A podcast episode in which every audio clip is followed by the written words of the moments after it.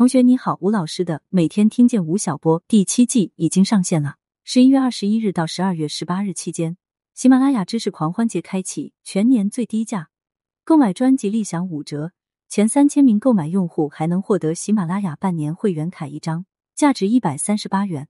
同时，我们做了权益升级，买就送洗米团一年。看到吴老师的 B 面人生，同时可以免费畅听每天听见系列精华音频约三百期。买一得四，赠送福利将于十二月二十一日统一发放，您无需操作。有需要的同学点击文稿区链接就能加入，千万不要错过。以下是本期分享的正式内容。几年前，新事项发布过一个征集活动，鼓励大家晒出最近与家人的合照。一张照片很特殊，在同一个场景里，女孩和父亲拍了一张相隔了三十三年的合照。穿越时间的除了亲情，还有一身穿搭。女孩身上的衣服、裤子和袜子，因为买不到和父亲一样的条纹，是她用丙烯画出来的。而照片里的回力鞋，走过三十三年，还作为经典款摆在商场的货架上。在街头的年轻人脚上，回力鞋也并不显得突兀。两双鞋子出现的商业背景天差地别。父亲脚上的回力，是一九八四年的中国人为数不多的可选择的运动鞋。当时的运动鞋生产依赖于橡胶厂，回力来自于上海正泰橡胶厂，飞跃来自上海橡胶一厂。橡胶厂以生产皮管、轮胎为主业，而运动鞋只是附属品。彼时除了回力，还有上海皮革制品公司旗下的火炬、登云等品牌在市场上流通。一九七九年，中国男篮中锋穆铁柱穿着回力击败美国队。一九八四年，女排姑娘穿着回力夺冠，让回力扩大了知名度。年轻人对它的耐穿和舒适性充满期待，继而成了当时最有存在感的运动休闲鞋品牌。女儿脚上的回力已然成了年轻人钟情的潮牌。最近几年，在运动休闲鞋的市场上，国际品牌有阿迪、耐克、彪马，国内有安踏、特步、李宁。商场里的运动品牌多到能够包揽一个楼层。人们在选择回力，已经不必受困于选项太少。从品牌匮乏时的选择。到成为人们主动筛选和追逐的品牌，一双穿越时间的鞋，折射出了国货在人们心中的角色变迁。从回力的发展历程看，能把中国人对国货的期许归纳成三个阶段，即物品的消费、符号的消费、体验的消费。物品的消费是指回力符合人们对能穿、好穿的基本要求。一九二七年，生产第一双回力的上海正泰橡胶厂成立。这通常被视为回力鞋业的诞生。一九五六年，回力为国家男篮推出的五六五型篮球鞋问世，款式类似于现在的高帮帆布鞋。这款鞋在随后的二三十年里都在流行。在二十世纪七八十年代，绿色橡胶底的回力鞋兼具美观和实用的特点，不打滑，柔软舒适，经常被卖到断码。在改革开放后和二十一世纪初之间，回力用三十年的时间适应从计划经济到市场经济的转变。也受到了改革开放后大量国外运动品牌进入中国的冲击。仅仅满足穿着需求的回力鞋已经不能让消费者满意。随后，回力进行了第二次变革，赋予商品符号的意义。现代社会思想家鲍德里亚提出了符号消费论，人们购买的不仅是商品，还有背后的价值和内涵。二零零八年到二零二零年的十年间，能看到回力的品牌内涵逐渐丰富。与国民的回忆和国潮文化挂钩。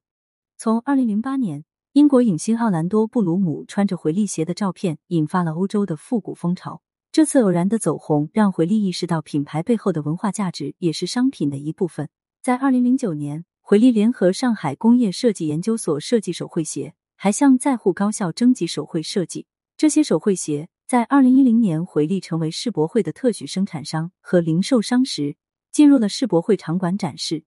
这只是一个开端，在二零零八年到二零一七年之间的十年间，回力推出了两百个系列，五千多个款式。通过设计理念上的不断丰富，唤起了人们对民族品牌的回忆，并且用中国文化不断加深品牌印象。二零一八年推出的回天之力系列高端鞋，在当年就销售了上百万双。最近两年，消费者更注重产品带来的附加价值带来的新奇体验，比如跨界联名。回力在今年推出了自己的数字资产。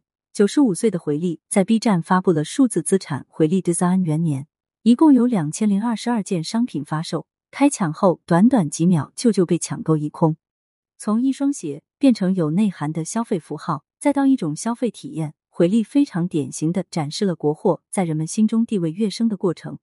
回力的能力在其他国货品类中也能看得到，看似进无可进的牙膏市场，国货也在用这样的能力突破重围。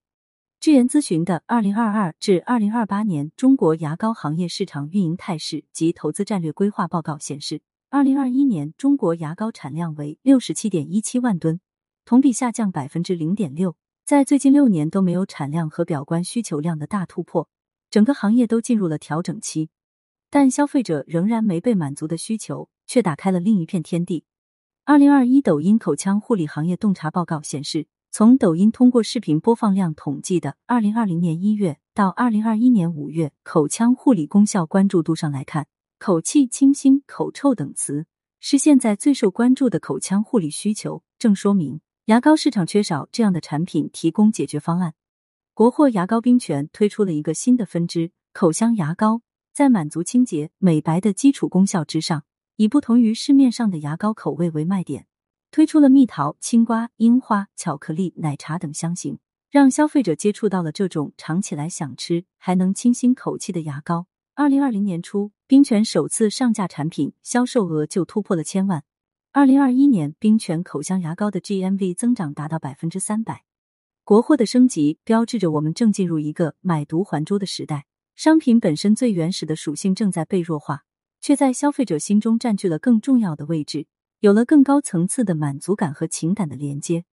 这样的转型，国货还有美通，这是一家一九九五年创立、从事芳香产品研发生产的企业。早期，美通的主要客户在欧美国家。在二零零六年，在杭州扎根多年的美通，才在杭州银泰百货等商场里有了第一个专柜。受众太小，一度成为美通内销的阻力。但如果把香薰的使用场景和中国人的生活理念融合，就能让越来越多的人接受香薰产品。美通香薰在二零二零年的疗系列产品是与中医元素结合，将马鞭草、迷迭香等有药用价值的原料加到产品里，获得了国内消费者的支持。国货的升级，因为在迎合消费者的同时，也在被消费者重塑。二零二一新国货白皮书研究报告显示，品牌和用户的关系正发生颠覆式变革。不少品牌让渡话语权，与用户共创。如钟薛高曾经成立感官测试小组，邀请用户从调研开始参与，共创了代表性雪糕口味话梅味。这些国货升级的例子，都指向着国货和消费者的互动越多。就越容易发现需求，找到突破方法。在去年，我们推出过一档节目《国货炒起来》，这是中国首档国货社交综艺。